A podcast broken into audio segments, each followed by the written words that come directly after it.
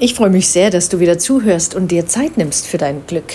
Ich bin Janette und als Stresscare-Coach begleite ich dich auf deiner Zeitwellenreise zu mehr Frieden und Freude und weniger Stress mit Leben und Tod, damit du ein Leben führen kannst, von dem du dich nicht ständig erholen musst.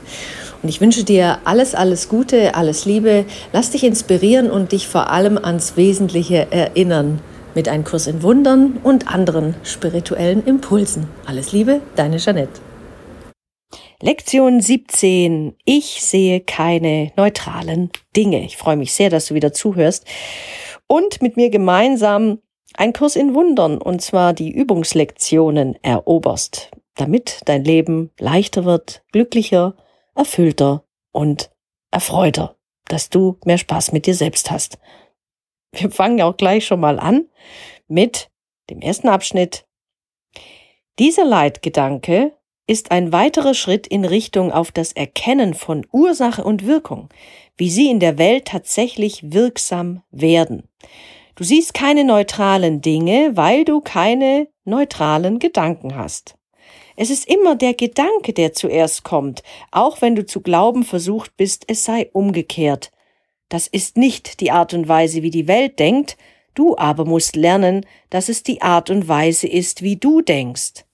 Wenn dem nicht so wäre, hätte die Wahrnehmung keine Ursache und wäre selbst die Ursache der Wirklichkeit.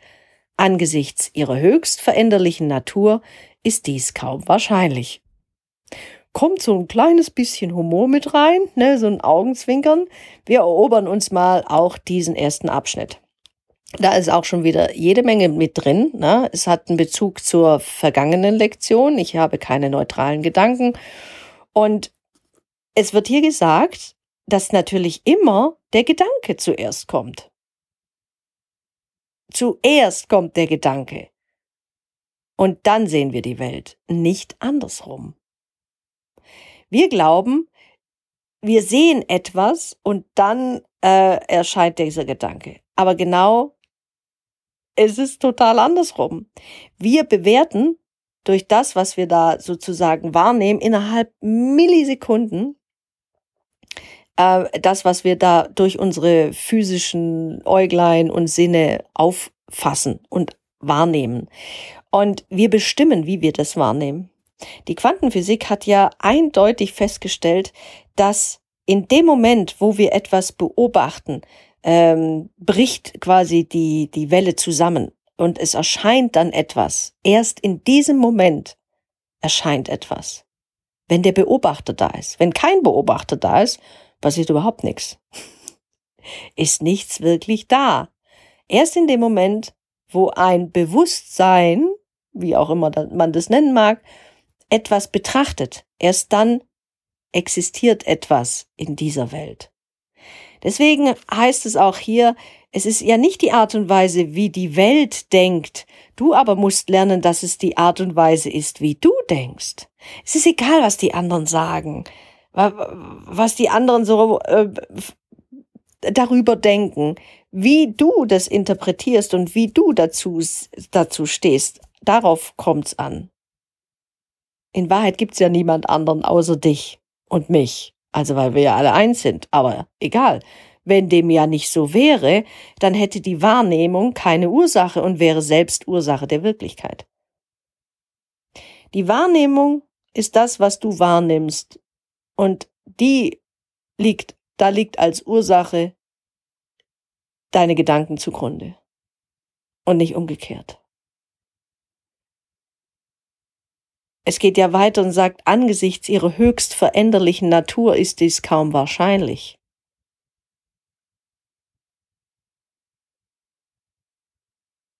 Es ist so veränderlich. Nichts ist von Dauer. Hier in dieser Welt verändert sich alles sekündlich. Selbst wenn du das natürlich nicht so im Zeitraffer siehst. Aber ich gucke jetzt hier gerade raus und sehe, dass die Fichten, die in meines äh, Nachbars Garten stehen, mittlerweile auch sehr dezimiert sind. Jetzt stehen da vielleicht noch zehn, früher waren es mal 15. Ja, Fichten finden einfach den trockenen Sommer nicht mehr so prickelnd und deswegen äh, sterben die langsam vor sich hin werden dann irgendwann mal auch gefällt, wenn sie ganz trocken sind. Dass in unserer Zeit dauert das jetzt eine ganze Weile. Deswegen nehmen wir ja nicht so wahr, dass sich alles verändert von Sekunde zu Sekunde. Aber jetzt sind wir mal ehrlich, du guckst in den Spiegel und denkst, na ja, vor 20 Jahren sah ich irgendwie auch noch anders aus. Wie gut, dass wir hier in dieser Zeit, die so gedehnt ist, die uns so vorkommt und das nicht ein plötzliches Ereignis ist, wie manchmal in Spielfilmen, wo einer plötzlich, äh, ein kleiner Junge und plötzlich über Nacht äh, sieht aus wie 35. Gott sei Dank ist es nicht so.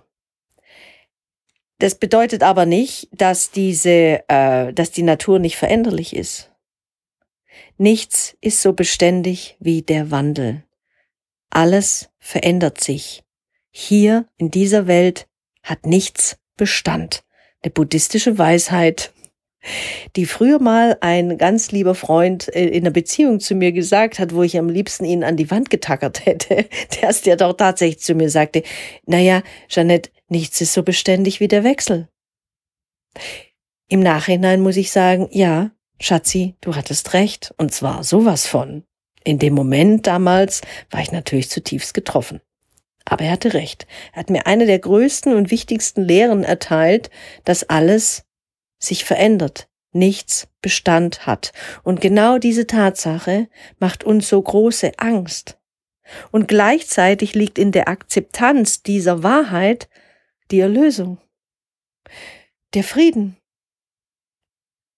Weil hier in dieser Welt ändert sich alles permanent und ständig. Das bedeutet aber auch, dass diese Welt nicht die wirkliche Welt sein kann. Weil auf einer anderen Ebene ist alles ewig. Das ist etwas, was unser Ego-Verstand nicht erfassen kann, die Ewigkeit. Genauso wie Unendlichkeit. Du brauchst bloß mal in den Nachthimmel schauen und denken dann wie und alles geht immer weiter, alles dehnt sich immer aus und aus und wo ist dann irgendwann mal Ende? Wir hätten gerne irgendwann ein Ende, sichtbares Ende. Irgendwo, da geht's los, da fängt, da fängt's an, da hört's auf. In ähm, der anderen Wirklichkeit, der wahren Welt, gibt es das nicht. Spielt Zeit keine Rolle, existiert kein Raum, so wie wir uns ihn vorstellen. Da ist alles gleich. In dieser Welt allerdings nicht. Deswegen ist diese Natur hier total veränderlich, der Veränderung unterworfen, den Wechselfällen des Lebens. Okay, wir gehen mal weiter. Zweitens. Wenn du den heutigen Gedanken anwendest, sage dir mit offenen Augen, ich sehe keine neutralen Dinge, weil ich keine neutralen Gedanken habe.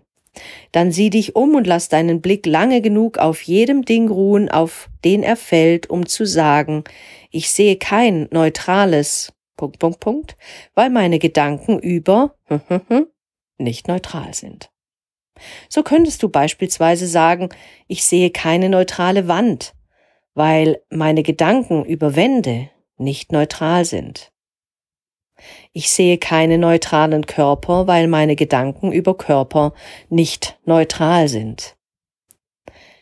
Ich sage jetzt einfach mal, ich sehe keine neutrale Katze, weil meine Gedanken über meine Katze nicht neutral sind. Das wird dir im ersten Moment einfach so ein bisschen suspekt vorkommen, aber lass das einfach mal ein bisschen zu und betrachte das, was dich umgibt und wende den Leitgedanken an.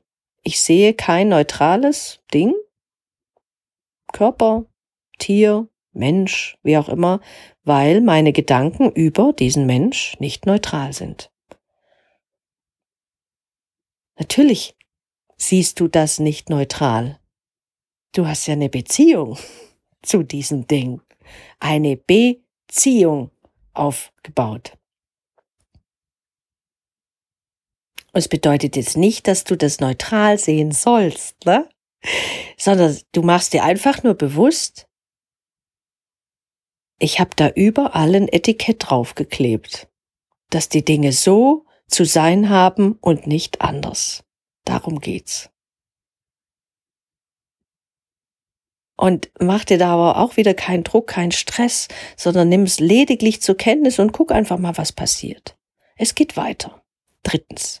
Wie gewohnt ist es wesentlich, dass du keine Unterscheidungen zwischen dem triffst, was du für belebt, Katze, oder unbelebt, Stuhl, angenehm oder unangenehm hältst, ungeachtet dessen, was du glauben magst. Du siehst nichts, was wirklich lebendig oder wirklich freudvoll ist. Das liegt daran, dass du dir bis jetzt keines Gedankens bewusst bist, der wirklich wahr und deshalb wirklich glücklich ist. Es werden drei oder vier spezielle Übungszeiten empfohlen und mindestens drei sind für den größtmöglichen Nutzen erforderlich, selbst wenn du Widerstand empfindest. Jetzt gibt's ein bisschen mehr Druck. Ne? Ist das jedoch der Fall, kann die Dauer der Übung auf weniger als etwa eine Minute verkürzt werden, die sonst empfohlen wird. Und gleich wird der Druck wieder weggenommen. Das ist Lektion 17. Ich sehe keine neutralen Dinge. Nochmal, du siehst nichts, was wirklich lebendig oder wirklich freudvoll ist. Warum siehst du das nicht? Weil du Etiketten, Bewertungen, Urteile da drauf geklebt hast, die ganz lange zurückliegen, etwas mit deinen Erfahrungen und der Vergangenheit zu tun haben. Und deswegen machst du dir einfach mal bewusst, okay, das, was ich da sehe, ist gar nicht neutral. Ich kann das noch gar nicht neutral sehen. Noch nicht. Dabei wünsche ich dir ganz viel Erfolg, tolle Erkenntnisse und good luck. Tschüss.